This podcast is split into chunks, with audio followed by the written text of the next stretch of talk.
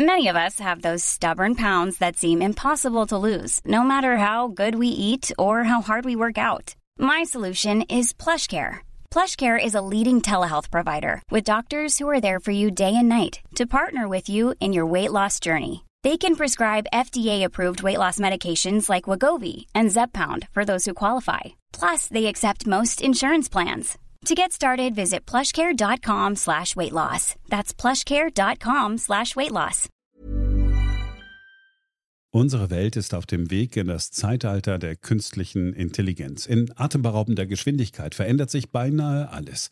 Besonders in der Geschäftswelt ist die ungeheure Dynamik des Wandels spürbar. Die Unternehmen und die Menschen darin sehen sich vor vielen Unsicherheiten und Herausforderungen. Der Aufstieg der künstlichen Intelligenz bedeutet neuen Wettbewerb, eine Flut von Daten, aber auch sich verändernde Fähigkeiten und die sich daraus ergebende Notwendigkeit von Veränderungen in den Skills von Mitarbeitenden und der Leistungsfähigkeit der Unternehmen. Workday, die Enterprise-Plattform für Finanzen und HR, hat deshalb Innovation zum Prinzip gemacht. Viele BTO-Hörer erleben den Wandel aus nächster Nähe. Ihre Unternehmen sehen sich einem Ansturm von Veränderungen ausgesetzt, suchen nach Mitteln, um sich aus der Beschleunigungslücke zu befreien und haben Schwierigkeiten, Schritt zu halten. Oft sind die Lösungen kurzfristig und bruchstückhaft. Getrennte Systeme für die Finanz- und Personalabteilung oder die Aufrüstung veralteter Technologien sind häufige Beispiele dafür. Um Unternehmen jeder Größe bei der Bewältigung dieser Herausforderung zu unterstützen, verfolgt Workday den Ansatz permanenter Innovation. Denn nur so können Kunden Veränderungsprozesse anführen, statt darauf zu reagieren. Nur Workday verfügt über einheitliche Daten, die nahtlos über eine einzige Plattform fließen und ihnen die Möglichkeit geben, intelligente Entscheidungen zu beschleunigen, Chancen zu erkennen und Risiken zu mindern. Workday versetzt sie in die Lage, Modelle und Prognosen zu erstellen und schnell und zuverlässig zu handeln, dank Echtzeitdaten und einer zuverlässigen in die Plattform integrierten KI. Besuchen Sie workday.com und erfahren Sie, wie Sie Fahrt aufnehmen können bei Ihrer Reise ins Zeitalter der künstlichen Intelligenz. Workday, die Enterprise-Plattform für Finanzen und HR. Hier ist Beyond the Obvious, der Ökonomie-Podcast von und mit Daniel Stelter, eine Produktion von The Pioneer. Herzlich willkommen zu dieser 51. Ausgabe. Ich freue mich darüber, dass Sie wieder mit dabei sind. Vielen Dank an dieser Stelle für die vielen Glückwunsch-E-Mails und Nachrichten zur 50. Ausgabe in der vergangenen Woche. Es waren noch einige gute Anregungen für die nächsten Folgen mit dabei. Die werden wir wie immer mit etwas Zeitverzug gerne aufgreifen. Zum Teil auch heute schon, denn heute wird es grün und kritisch. Beyond the Obvious, der Podcast mit Dr. Daniel Stelter.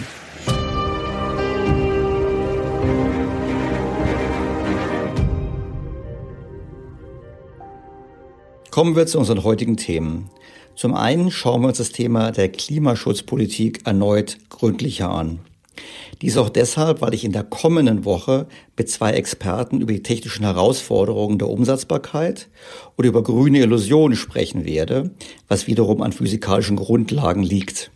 Rechnen wir eigentlich den CO2-Ausstoß immer richtig oder vergessen wir bei unseren Rechnungen nicht ganz wichtige Komponenten? Und in Vorbereitung darauf schauen wir in dieser Woche auf den großen Treiber für den Kampf gegen Klimawandel in Deutschland und hören genauer rein, was denn beim Parteitag der Grünen gesagt wurde. Die Grünen haben bekanntlich in der vergangenen Woche ihr neues Parteiprogramm vorgestellt, diskutiert und auch beschlossen. Und das spiegeln wir dann mit einem sehr interessanten Interview, welches ich gehört habe, mit einem Altmeister der deutschen Politik, nämlich mit dem SPD-Politiker Klaus von Donani, der war auch mal Hamburger Bürgermeister, mittlerweile über 90 Jahre und er hat sich sehr interessant zur Lage Deutschlands und vor allem zur wirtschaftlichen Lage Deutschlands geäußert. Ein weiteres Thema in dieser Woche ist der Mietendeckel. Hatten wir schon mal, aber jetzt konkret passiert es ja in Berlin. Und es kamen konkrete Anmerkungen von Ihnen, liebe Hörer, dazu dem Thema und die Bitte, das Thema nochmal aufzugreifen. Und wenn wir schon beim Hörerfeedback sind, dann noch ein Rückblick auf die vergangene Ausgabe, die es in der Tat in sich hatte, die auch alle Hörerzahlenrekorde zu äh, brechen verspricht. Und da gab es einige Fragen zu meinem Gespräch mit Professor Richard Werner und ich möchte darauf eingehen Gut dazu passt, dass in der vergangenen Woche auch Christine Lagarde äh, im Europäischen Parlament war, beziehungsweise nicht physisch, sondern es gab natürlich eine virtuelle Konferenz. Und da ist das Thema der EZB-Politik natürlich auf der Agenda gestanden, aber auch die Frage, wie gehen wir mit Staatsschulden um, auch das hochspannend. Und schließlich, als hätten wir noch nicht genug, schauen wir natürlich in die USA. Joe Biden stellt sein Regierungsteam mittlerweile Schritt für Schritt vor. Und ich glaube, angesichts der Personalentscheidung lässt sich zum Teil zumindest eine Aussage dahingehend treffen, auf welche Politik wir uns dort einstellen können und dürfen. Lassen Sie uns mit dem Grünen Parteitag beginnen. Vergangenes Wochenende Corona-bedingt digital, vor allem aber mit dem neuen Parteiprogramm. Daniel Stelter wird sich jetzt mit Ihnen Stück für Stück durch die Grundsatzrede von Parteichefin Annalena Baerbock arbeiten. Kritisch ist nicht 2040 oder 2050, kritisch sind die kommenden zehn Jahre. Jetzt beginnt das entscheidende Jahrzehnt. Wir müssen jetzt ins Machen kommen. Es geht nicht um ein bisschen weniger CO2, sondern das Entscheidende ist Null Emission, Klimaneutralität. Es von jetzt an wirklich anders zu machen. Ich habe sofort Konsens mit Frau Baerbock, dass die kommenden zehn Jahre entscheidend sind. Nur würde ich das breiter definieren. Wie mehrfach bereits hier diskutiert, stehen wir vor einem Rückgang der Erwerbsbevölkerung. Wir stehen vor einem Strukturwandel der Industrie. Das setzt alles in diesem Jahrzehnt ein und wird sich im kommenden Jahrzehnt dann noch beschleunigt fortsetzen. Wenn wir gegensteuern wollen, müssen wir jetzt handeln, und zwar wirklich jetzt. Wir müssen vor allem daran arbeiten, unsere Leistungsfähigkeit zu erhalten, um die Voraussetzungen für alles zu schaffen. Für einen Sozialstaat, für soziale Gerechtigkeit, für unsere Rolle in der Welt, auch gerade beim Thema Hilfe für die Ärmsten der Welt. Und natürlich auch die Voraussetzungen zu schaffen, um das zu tun, was mit Blick auf den Klimaschutz erforderlich ist. Nur, die Voraussetzung ist wichtiger als das Ausgeben. Und Frau Baerbock springt hier bereits direkt auf das Thema, was wir tun sollten, auf der konsumtiven Seite, ohne die Frage überhaupt einmal aufzuwerfen, was wir tun müssen, um die Voraussetzung zu schaffen, dass wir uns all das, was man sich wünscht und was wir tun müssen, auch leisten kann. Wir müssen endlich das Wohlergehen der Menschen in den Mittelpunkt unseres Wirtschaftssystems stellen, statt die Gewinnmaximierung Einzelner. Ein Wirtschaftsindikator, der nicht erkennt, dass wir mitten in einer Klimakrise stecken, dass sich die Gesellschaft immer weiter spaltet, kann nicht der Maßstab für unseren Erfolg sein. Es geht darum, jetzt, wo wir schon Milliarden in die Hand nehmen, sie wirklich in unsere Zukunft zu investieren. Es muss sich lohnen, das Richtige zu tun und das Falsche zu lassen. Wir müssen Vorsorge betreiben, statt alles zu kapitalisieren. Nun, Kapitalismuskritik ist populär, auch bei den Grünen. Nur ich frage mich eigentlich, wie Frau Baerbock darauf kommt. In den letzten 20 Jahren, letzten 30 Jahren sind so viele Menschen wie noch nie weltweit der Armut entkommen. Hunderte von Millionen von Menschen geht es deutlich besser als vor 30 Jahren. Selbst in den zehn Jahren vor Corona konnten wir feststellen, dass die Armut weltweit abgenommen hat. Das gilt für Asien, das gilt auch für Afrika, das gilt auch für Südamerika. Die einzige Region, die weiterhin ein Problem hat, ist der Nahe Osten. In allen anderen Regionen haben wir in den letzten Jahren enorme Fortschritte erzielt. Und wenn überhaupt was passiert jetzt, dann ist genau durch Corona bedingt hier eine Rückwärtsentwicklung zu beobachten. Und diese Rückwärtsentwicklung trifft die Ärmsten der Welt, eben nicht hier in Deutschland, sondern zum Beispiel die Näherinnen in Bangladesch. Aber die Gewinnmaximierung hat dazu beigetragen, dass es Millionen von Menschen besser geht als je zuvor. Und wenn Frau Baerbock dann sagt, na ja, der Wirtschaftsindikator BIP, im Prinzip geht es hier ums Bruttoinlandsprodukt, kann nicht der Maßstab für unseren Erfolg sein. Nein, das stimmt. Er ist noch nicht der Maßstab für den Erfolg. Und Kritik am Bruttoinlandsprodukt ist ohnehin berechtigt und ist auch nichts Neues. Ökonomen kritisieren das auch. Ich meine, wenn ein Auto kaputt ist, ich muss ein neues kaufen, dann bin ich nicht reicher, aber das BIP ist größer. Und genauso kann ich sagen, wenn mein Verbrennungsmotorauto verboten wird und ich kaufe ein Elektroauto, bin ich auch nicht reich, aber das BIP ist größer. Man muss aber was anderes im Hinterkopf haben. In unserer Welt haben wir auch Verpflichtungen. Die Verpflichtungen sind Steuerzahlungen, die Verpflichtungen sind die Ausgaben für uns selber, aber eben auch die Ausgaben für andere Sozialleistungen und ähnliches. Und wir können diese Verpflichtungen, die enorm anwachsen, auch angesichts der Demografie, natürlich nur erfüllen, wenn auch was erwirtschaftet wird. Und wenn Frau Baerbock dann sagt, na ja, wir haben eine tiefe Spaltung, dann würde ich sagen, ja, wir haben es öfters schon diskutiert. Diese Spaltung ist ja auch mehr der medialen Wahrnehmung denn der Realität geschuldet. Wir haben in den letzten Jahren es gehabt, dass die Niedriglöhne stärker gestiegen sind als der durchschnittliche Lohn. Das heißt, die Spaltung hat abgenommen. Und darüber hinaus hat der Staat enorm umverteilt, sodass die Nachsteuereinkommen in Deutschland mit die gleichesten sind von den Ländern in der OECD. Mein Vermögen ist ein anderes Thema, das haben wir auch schon besprochen, kann ich nur daran erinnern, für Podcast, aber es ist nicht so, dass wir so eine enorme Spaltung haben, wie sie hier geschildert wird. Und wenn am Schluss gesagt wird, wir müssen Vorsorge betreiben, statt alles zu kapitalisieren, da habe ich mich gefragt, ja, was bedeutet das eigentlich? Weil als Ökonom sage ich, naja, was heißt denn kapitalisieren? Kapitalisieren heißt nichts anderes, als dass ich zukünftige Zahlungsströme bewerte. Und das lohnt sich schon. Wir hatten mal einen Podcast zum Thema doppelte Buchführung beim Staat. Und wenn der Staat das machen würde, wenn er also im Prinzip kapitalisieren würde, sowohl seine Verpflichtungen in Form von Rentenzusagen, Pensionszusagen und so weiter, aber auch seine Vermögenswerte, dann würde man eben viel besser sehen, dass wir in den letzten Jahren, letzten 20 Jahren ungefähr, von der Substanz gelebt haben, statt ausreichend zu investieren. Also wer Vorsorge betreiben will, muss kapitalisieren. Und es gibt nicht die Möglichkeit, Vorsorge zu betreiben, ohne zu kapitalisieren. Für alle, die unser grünes Klimamotto noch nicht so ganz kennen, fürchtet euch nicht. Diese Klimarevolution ist in etwa so verrückt wie ein Bausparvertrag. Tja, Bausparvertrag. Jetzt wissen wir natürlich, dass die Deutschen sehr gerne renditearm anlegen. Bausparverträge gehören mittlerweile auch dazu. Aber es erinnert mich natürlich irgendwo schon so ein bisschen an Jürgen Trittin. Die Energiewende kostet jeden eine Kugel Eis. Mittlerweile bin ich sehr erstaunt, wie teuer Eis geworden ist.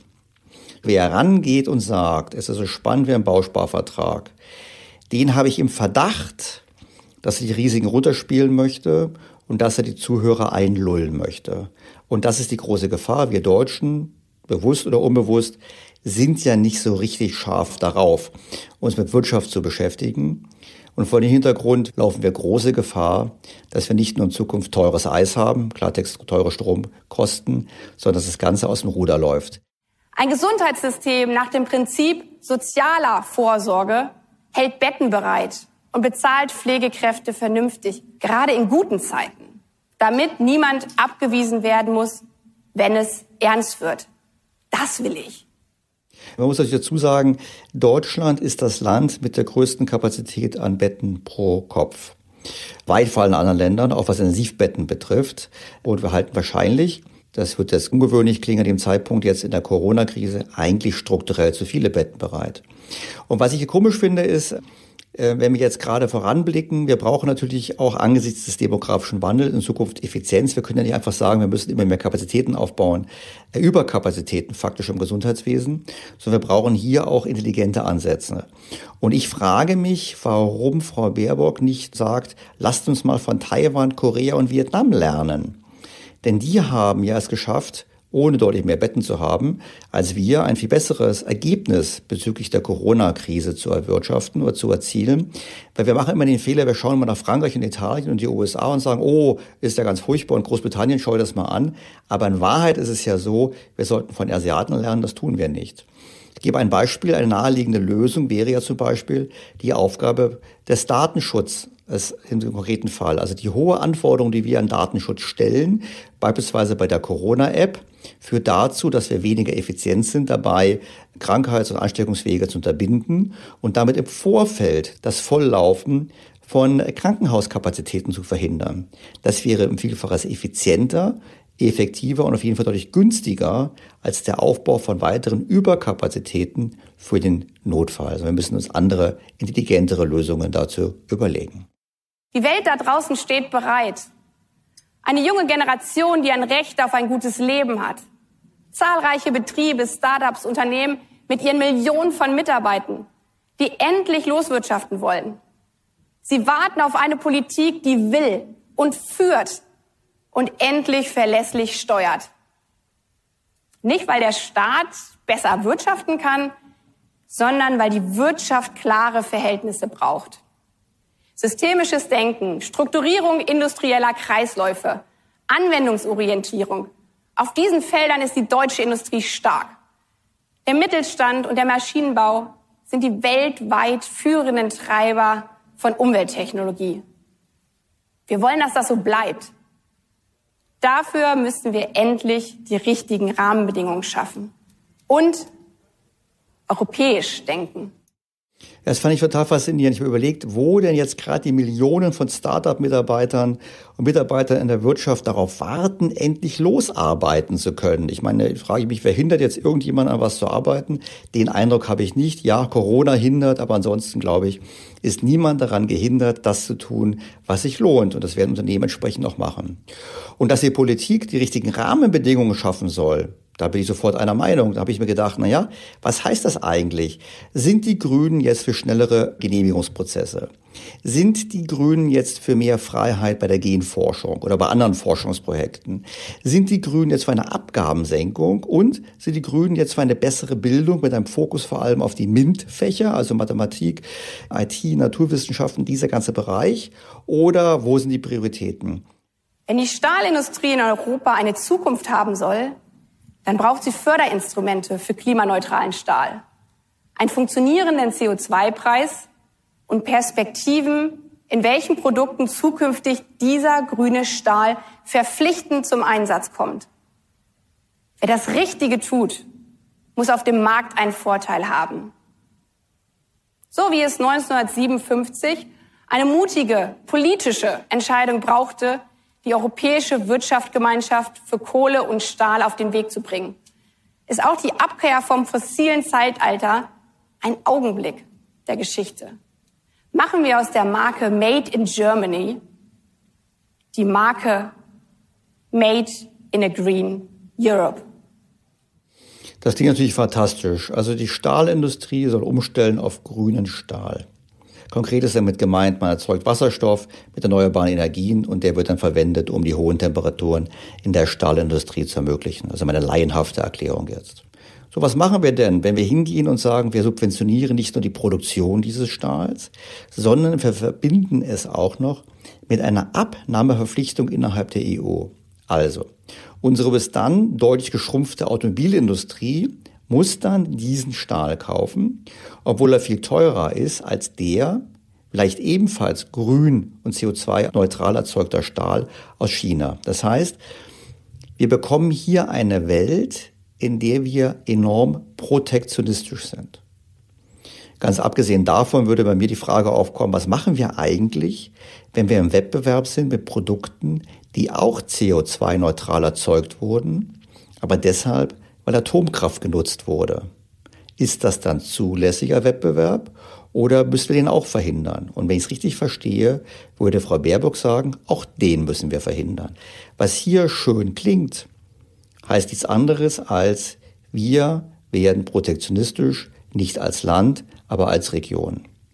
Protektionismus hat das große Problem, dass es immer auch die Länder trifft, die besonders exportabhängig sind.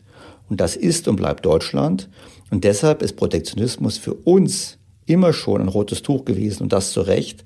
Und jetzt in diese Richtung so nonchalant zu gehen, halte ich nicht nur für gefährlich, sondern halte ich für einen garantierten Weg zur Reduktion des Wohlstandes hierzulande. Unsere außenpolitische Handlungsfähigkeit hängt auch an unserer Stärke bzw. Nichtstärke auf den globalen Finanzplätzen. Solange alle Geschäfte in Dollar abgewickelt werden, ist Europa außenpolitisch nur bedingt handlungsfähig. Strategische europäische Souveränität bedeutet daher auch, den Euro fortan zu einer globalen Leitwährung zu entwickeln. Europa muss sich als eigenständige Playerin in der Welt behaupten.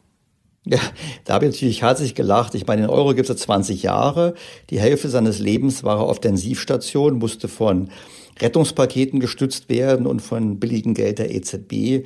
Und äh, jetzt soll er eine globale Leitwährung werden. Ich meine, es gibt einen einzigen ernsthaften Wettbewerber am Horizont und das sind die Chinesen, aber nicht der Euro. Vielleicht ein Datenpunkt dazu. Der Euro hat heute so viel Anteil an den Weltwährungsreserven wie vorher die deutsche Mark alleine gehabt hat. Das heißt, die Weltmärkte glauben nicht daran. Und wenn jetzt auch noch mit dem Brexit eins der hochkompetentesten Finanzzentren nicht mehr zur EU gehört, dann frage ich mich ohnehin, wie das funktionieren soll. Also das fand ich jetzt ganz witzig. Wenn es die Grünen es auch noch schaffen wollen, den Euro zur globalen Leitwährung zu machen, dann bin ich wirklich zutiefst beeindruckt. Dann glaube ich auch, dass sie den Klimawandel ganz gut bewältigen können. Beides, wie gesagt, glaube ich ernsthaft eigentlich nicht. Als größter Binnenmarkt der Welt müssen wir uns nicht entscheiden zwischen einem kapitalistischen digitalen System auf der einen oder einem autoritären digitalen System auf der anderen Seite. Nein, wir können selber Standards und Regeln setzen, wenn wir unsere kritische Infrastruktur schützen und wenn wir endlich eine gemeinsame europäische Cloud schaffen. Ja, europäische Cloud ist ja schön und gut, nur wenn wir auf die Welt blicken, dann wissen wir einfach, dass Geschäft der Zukunft wird gemacht in China und in den USA. Die großen Technologiefirmen der Welt sitzen nicht in Europa. Und desto höher die Anforderungen an den Datenschutz beispielsweise sind, desto größer der Anreiz, die Geschäfte erstmal in anderen Märkten zu entwickeln. Es ist genau dasselbe wie das, was die EU seit 20 Jahren macht. Im Jahr 2000 hatte man uns versprochen, die EU zur wettbewerbsfähigsten Region der Welt zu machen, mit hohem Technologiefirmenanteil. 2010 stellte man fest, hat nicht geklappt, dann machen wir es bis 2020. 2020 können wir feststellen, hat wieder nicht geklappt. Nachzuhören übrigens in der Ausgabe Nummer eins dieses Podcasts. Veränderung, Innovation und Bewegung sind nicht für alle eine Verheißung, sondern für viele auch eine Zumutung. Wir müssen die Gewinnerinnen des Wandels genauso sehen wie die potenziellen Verliererinnen. Wenn man noch nicht weiß, was man gewinnen könnte, aber man weiß, was man verlieren könnte, nämlich seinen bisherigen Arbeitsplatz, zu einer sozial-ökologischen Marktwirtschaft gehört daher auch ganz explizit das Recht auf Arbeit und Weiterbildung, ein neues soziales Sicherheitsversprechen. Gut, also es gibt einen Umbau. Der Umbau ist erwünscht in der Wirtschaft. Dieser Umbau wird dazu führen, dass in erheblichem Maße Arbeitsplätze verloren gehen und Frau Baerbock sagt, ja, wir müssen diesen Leuten Hoffnung geben, weil die Zukunft ist viel besser und sie werden in Zukunft, wird es ihnen ja besser ergehen als jetzt. Das wissen sie noch nicht. Und um die Ängste zu nehmen, soll man ein Recht auf Arbeit haben und ein Recht auf Bildung. Das klingt ja sehr schön. Und es soll ein neues soziales Sicherheitsversprechen geben. Ja, was heißt das denn? Das heißt nichts anderes als ein Ausbau des Sozialstaats auf ein höheres Niveau. Kann man machen, muss man die Frage aufwerfen, wo soll das Geld dafür herkommen? Denn wir haben jetzt schon eine zunehmende Belastung der Wirtschaft über die höheren Ausgaben im Zuge des Kampfes gegen den Klimawandel. Wir haben den Strukturwandel. Wir haben ein Abstimmen der Wirtschaft mit den Füßen. Ich erinnere daran, dass bereits vor Corona der Anteil der Produktion in Deutschland gesunken ist und dass die Firmen schon seit Jahren unzureichend in Deutschland investieren und lieber im Ausland investieren. Das heißt, die stimmen faktisch mit ihren Investitionsentscheidungen ab. Und wenn man nun glaubt, das kann man ja lösen, indem man nur die Reichen höher besteuert, werfe ich Folgendes ein. Wenn wir also hingehen und eine 100% Vermögensteuer machen auf die 1000 reichsten Deutschen, dann bringt uns das ungefähr einen Bundeshaushalt ein. Also wir können ein Jahr davon den Staat finanzieren, das war's schon. Das heißt, das klingt immer so viel, aber es ist eben nicht so, auch das war oftmals Thema dieses Podcasts, dass unsere Reichen so viel reicher sind als woanders. Man kann es in einmal wegnehmen und das war's dann. Wir haben natürlich auch die Frage, wie schaffen wir es eigentlich in Zukunft, das Ganze zu finanzieren? Und das hat was zu tun mit dem Anteil der Beschäftigten im Privatsektor versus dem Anteil der Beschäftigten beim Staat. Nicht missverstehen, auch die Aufgaben im Staat sind wichtig, aber mit Blick auf die Herausforderungen, vor denen wir stehen, müssen wir den Anteil der Beschäftigten im Privatsektor erhöhen. Und das ist übrigens ganz wichtig im Zusammenhang auch nochmal zu erwähnen weil die Frage aufgeworfen ist, wer sind eigentlich die großen Gewinner von Corona? Die großen Gewinner von Corona sind diejenigen, die beim Staat arbeiten. Die haben dieses Jahr eine schöne Gehaltserhöhung bekommen.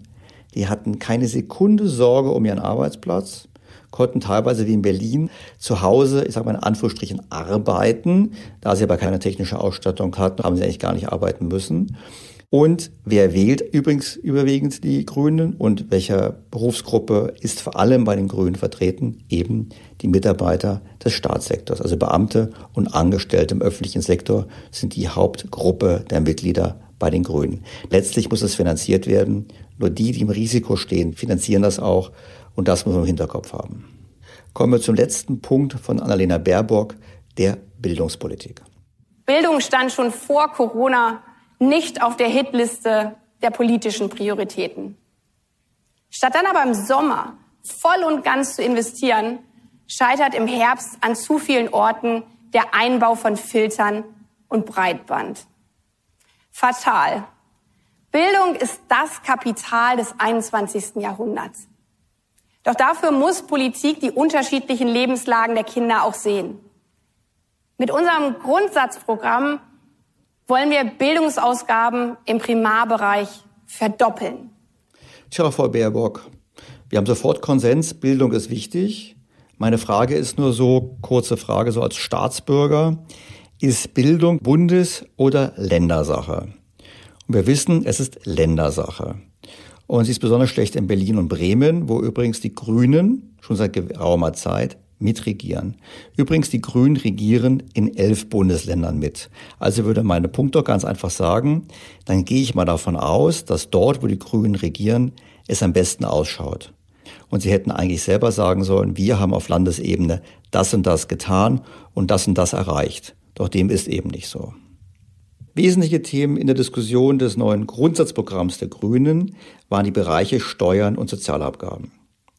Mit Blick auf Steuern stand im Vordergrund der Wunsch der Grünen, dass man Vermögen sowie sogenannte leistungslose Einkommen höher besteuert. Ich muss dazu sagen, ich persönlich bin, und das führe ich in meinem kommenden Buch auch aus, für einen umfassenden Umbau des Steuer- und Sozialsystems. Und ich bin auch dafür, dass Vermögen entsprechend anders und höher besteuert werden. Aber im Gegenzug sollte eben die Besteuerung von Arbeitseinkommen deutlich gesenkt werden. Davon ist keine Rede, sondern die Rede ist hier ausschließlich davon, wie man sozusagen dem Staat noch mehr Mittel zuschanzen kann. Und ich finde, das ist bei einem Staatsanteil, der sich 50 Prozent nähert, sicherlich nicht richtig. Ich persönlich teile die Auffassung, dass wir unser Steuersystem umbauen müssen. Das diskutiere ich auch in meinem kommenden Buch ausführlich. Ich denke, wir sollten in der Tat Vermögen höher besteuern, aber im Gegenzug die Einkommensteuer deutlich senken. Dann haben wir einen Steuerumbau. Was jetzt diskutiert wird, ist ja nichts anderes, als die Steuerlast in Summe weiter zu erhöhen. Das ist weder gerecht noch intelligent, gerade auch mit Blick auf unsere Rolle in der Europäischen Union. Wenn dann auch noch, und das war das zweite Thema, mit Blick auf die Sozialversicherungen gefordert wird, dass diese faktisch auch in das Steuersystem eingegliedert werden, indem man alle Beitragsvermessungsgrenzen aufhebt, indem man alle Einkommen hinzuzieht, um im Prinzip Sozialkassen zu finanzieren, dann bedeutet das nichts anderes als eine massive Erhöhung der Steuer- und Abgabenlast. Aus meiner Sicht, und das sollten wir auch in künftigen Folgen des Podcasts mal ausführlich besprechen, sollten wir in der Tat dahin gehen und sagen, wir bauen entsprechend das Steuer- und Abgabensystem um, entlasten in unteren Einkommensbereichen, können durchaus über eine Erhöhung in den oberen Einkommensbereichen sprechen unter bestimmten Voraussetzungen. Vor allem aber müssen wir die Sozialversicherungen wirklich zu dem machen, was sie sein sollten, Versicherungen und die steuerlichen Anteile explizit ausweisen und über Steuern von allen Teilnehmern bezahlen lassen. Ganz im Gegensatz zu den Aussagen von Frau Baerbock, die sich vor allem auf das Geld ausgeben konzentriert, sind die Aussagen von Klaus von Donani, ehemaliger SPD-Oberbürgermeister von Hamburg, zu sehen, der sich im Interview mit dem Deutschlandfunk ausgesprochen interessant geäußert hat. Wir haben eine Entwicklung in Richtung auf Arbeitslosigkeit gegenwärtig, nicht nur als Folge der Pandemie, wir werden es auch als Folge des Umsetzens von Klimaschutz. Wir werden Arbeitslosigkeit auch haben im Gefolge der Digitalisierung. Wenn wir in der Automobilindustrie die Elektroautos einführen, werden wir sehr viel weniger Beschäftigte in der Automobilindustrie haben. Und das ist eine große Bedrohung für unsere Gesellschaft. Ich finde, alle haben diesen Fokus noch nicht deutlich genug formuliert. Wenn ich in diesen Tagen gesehen habe, wir haben jetzt eine Frauenquote in den Vorständen, das ist ja sicher richtig und gut. Aber glauben Sie, wenn die Leute diese Debatte sehen, ob sie nicht das Gefühl haben, dass das gar nicht ein wesentliches Thema zum gegenwärtigen Zeitpunkt ist? Also die Konzentration auch in der öffentlichen Debatte auf das Thema Arbeit schaffen ist nach meiner Meinung eine ganz zentrale Frage und nicht nur Arbeit verteidigen, sondern auch neue Arbeit schaffen. Und zwar systematisch, auch mit Hilfe vom Staat. Wir werden, wie gesagt, in große Schwierigkeiten auf den Arbeitsmärkten kommen. Das kann jeder vernünftige Mensch heute sehen. Da kann man Herrn von Donani nur applaudieren für das, was er gesagt hat. Genau die richtige Analyse. Wir stehen vor enormen Herausforderungen. Ich würde noch einige addieren. Demografie ist das Stichwort. Und wir bekommen natürlich ganz klar massive Probleme auf dem Arbeitsmarkt. Und sobald wir Arbeitslosigkeit haben, sobald wir gut bezahlte Arbeitsplätze verlieren, dann ist es den Menschen nicht nur egal, ob wir eine Frauenquote haben oder nicht, sondern es wird die Frage aufkommen, sind wir mit dem Umbau unserer Wirtschaft auf dem richtigen Weg? Und dann, glaube ich, setzt die große Gegenbewegung ein zu dem Thema, jawohl, wir wollen jetzt den großen Umbau der Wirtschaft und der Konsens oder der vermeintliche Konsens zerbröckelt. Und davor hat nicht nur Herr von Donani Angst, davor habe auch ich Angst.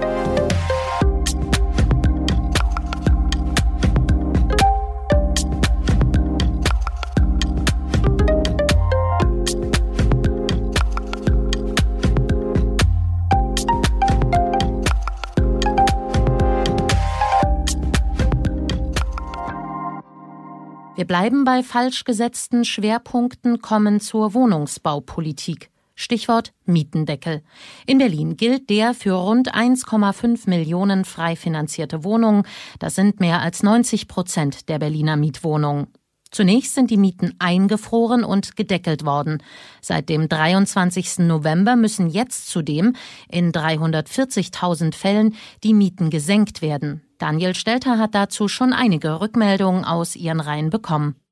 Ich lese in der Tat alle Hörermails jede Woche mit großem Interesse. Und so stand dieser Woche zum Beispiel in einer Mail folgender Kommentar.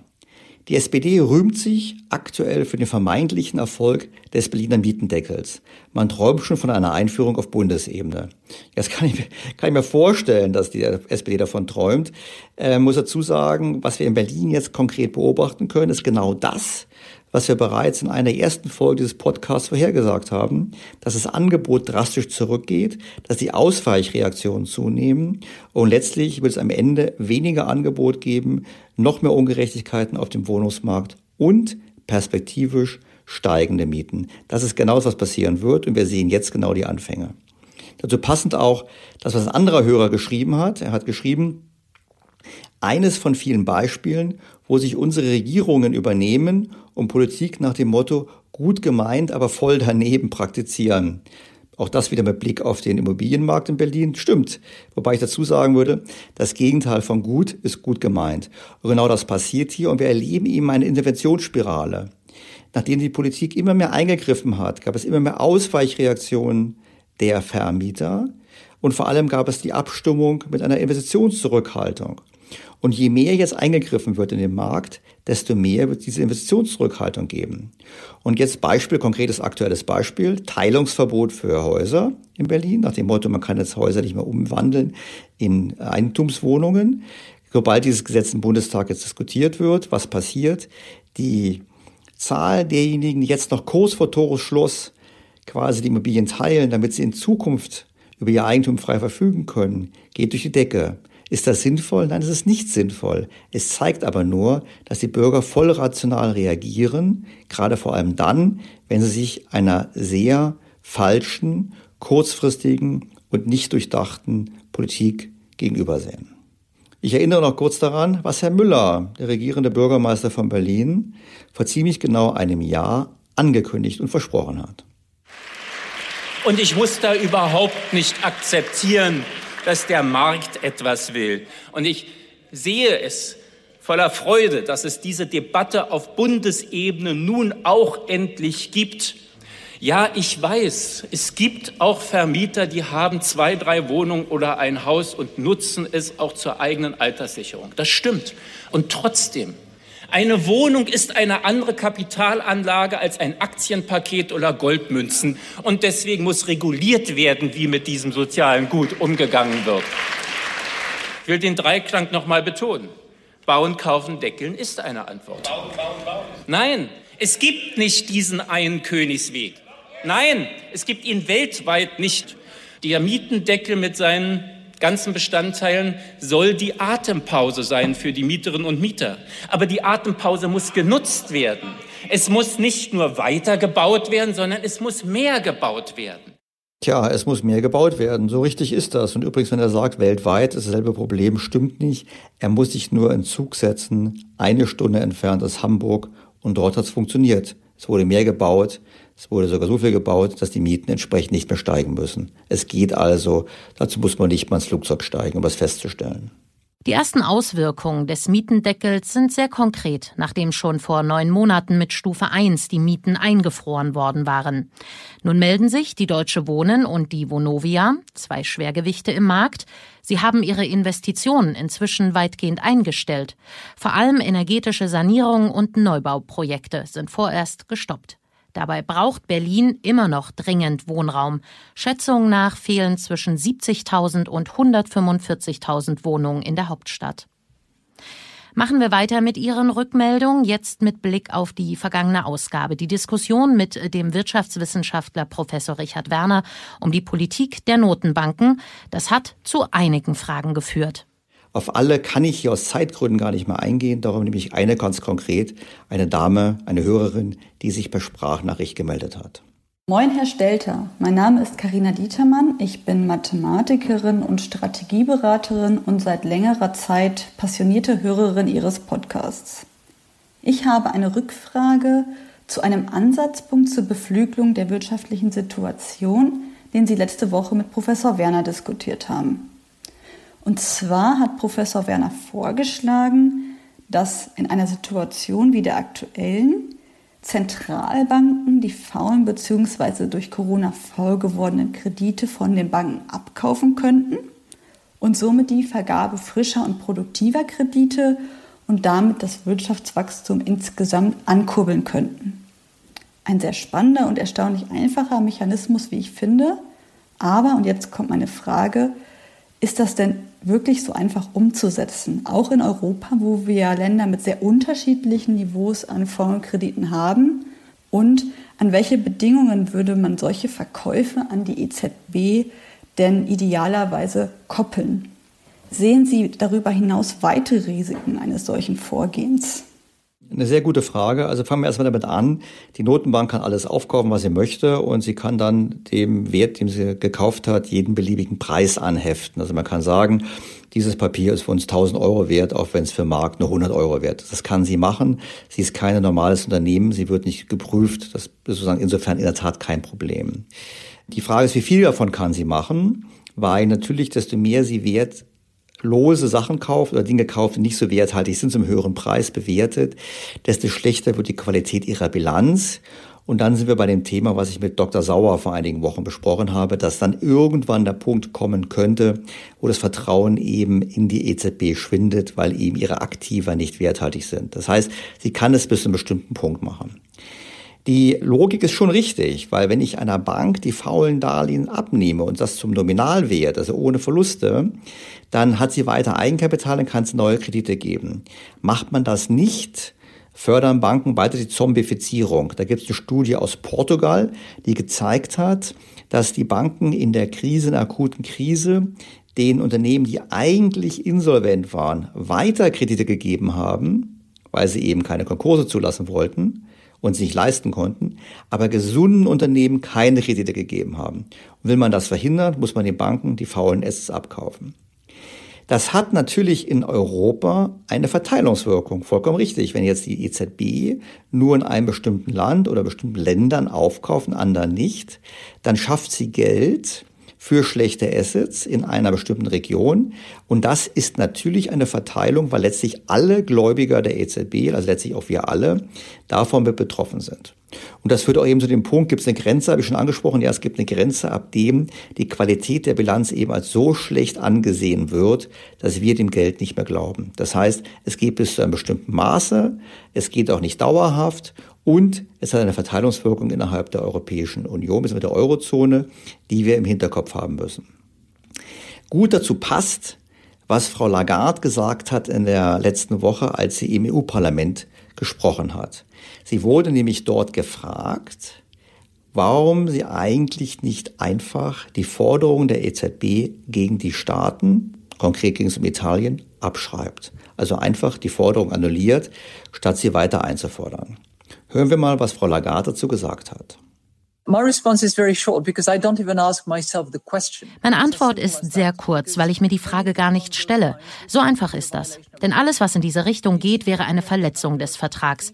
Die EZB arbeitet im Rahmen des Vertrags. Artikel 123 untersagt diese Art von Vorgehen und ich respektiere den Vertrag. Punkt. I respect the treaty. Period. Ja, richtig, es wäre eine Vertragsverletzung.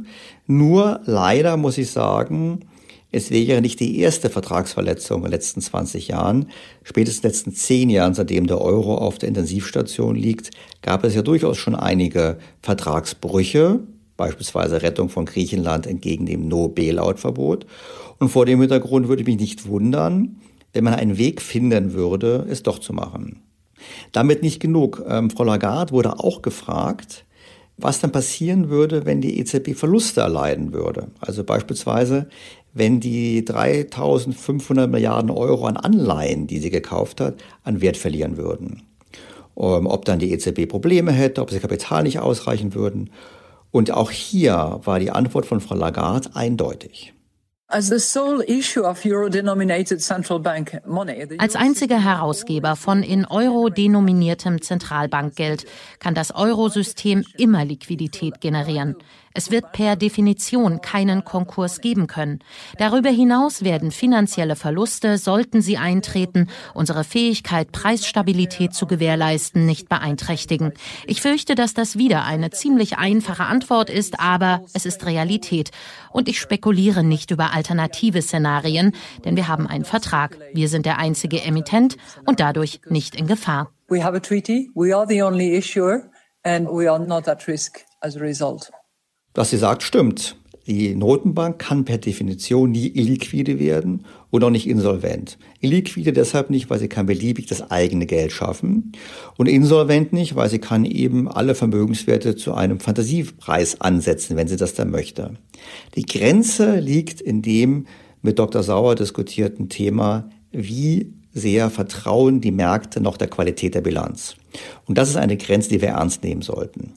Nur für mich ist das Fazit der Diskussion ein ganz anderes. Wir sehen, aus Italien kommt, wie schon hier im Podcast oftmals diskutiert, die logische Forderung nach einer Annullierung der Forderungen durch die EZB.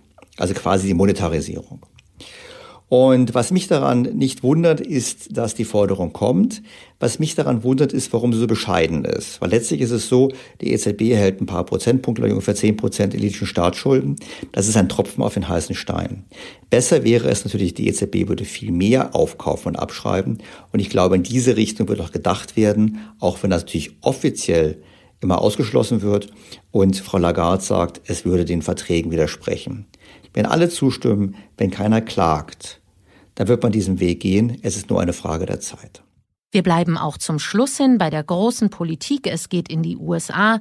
Joe Biden hat einen ersten großen Teil seiner Regierungsmannschaft vorgestellt. Well, good afternoon, everyone. Guten Tag. Today Heute ist es mir eine Freude, die Mitglieder für kritische Positionen in meinem Kabinett vorzustellen. Es ist eine Mannschaft, die unser Land und unser Volk sicher führen wird. Diese Mannschaft reflektiert die Tatsache, dass Amerika zurück ist, bereit ist, die Welt zu führen und nicht sich zurückzuziehen, wieder am Kopfende des Tisches Platz zu nehmen, wieder die Herausforderung anzunehmen und unsere Alliierten nicht zurückzuweisen und für unsere Werte einzustehen. Gute Nachricht aus Sicht Europas und der Welt. Joe Biden kehrt zurück zum Multilateralismus. Vielleicht sollten wir aufpassen, uns nicht zu große Hoffnung zu machen, weil ich glaube, inhaltlich wird sich auch in der Wirtschaftspolitik der Amerikaner nicht so viel ändern. Aus ökonomischer Sicht ist vor allem eine Besetzung sehr interessant. Der gewählte US-Präsident Joe Biden stellt derzeit die Kandidatenliste für sein Kabinett zusammen. Er setzt vor allem auf langjährige und erfahrene Weggefährten, die sich in ihren künftigen Aufgabenfeldern bereits einen Ruf als Experten erworben haben. Etwa Janet Yellen, die ehemalige US-Notenbankchefin, könnte die erste Finanzministerin in der Geschichte der USA werden. Yellen genießt hohes Ansehen in Politik, Wirtschaft und auf dem internationalen Parkett. Janet Yellen steht für eine Fortsetzung der amerikanischen Fiskalpolitik. Wir werden weiterhin hohe Defizite sehen. Wir werden sehen Versuche über Konjunkturprogramme der Wirtschaft zu stimulieren und das sicherlich in enger Abstimmung mit der US-Notenbank. Insofern nichts Neues. Es ist eine Frau an der Position, das ist was Neues, aber inhaltlich bedeutet dies keine Änderung, sondern eine Fortsetzung des bisherigen falschen Kurses. Mit Janet Yellen käme allerdings eine Frau, der sogar Republikaner vertrauen. Ihre Zustimmungswerte sind in beiden politischen Lagern recht hoch. Als sie 2014 zur Notenbankchefin berufen wurde, haben auch republikanische Senatoren für sie gestimmt. Joe Biden würde mit ihr also nicht viel Angriffsfläche bieten. Das war's für die heutige Ausgabe. In der kommenden Woche spreche ich zum Thema Klimaschutzpolitik mit Professor Dr. Andreas Hermann, Professor für Betriebswirtschaftslehre am Institut für Customer Insight an der Universität St. Gallen und mit Dr. Klaus Rademacher, einem promovierten Informatiker und einem Experten für Innovations- und IT-Management, vor allem im Schwerpunkt Automotive und Verkehr. Eine sicherlich spannende Folge. Und damit endet die heutige Episode. Informationen zum Nachlesen finden Sie im Blog von Daniel Stelter auf think-beyondtheobvious.com. Dort haben Sie auch die Möglichkeit, Ihre Fragen und Rückmeldungen zu diesem Podcast zu hinterlegen. Schön, dass Sie mit dabei gewesen sind. Ich freue mich am Wiederhören Ihre kommende Woche, auf Ihr Feedback, auf Ihre Kritik, auf Ihre Anmerkungen. Ihr Daniel Stelter. Beyond the Obvious, der Podcast mit Dr. Daniel Stelter.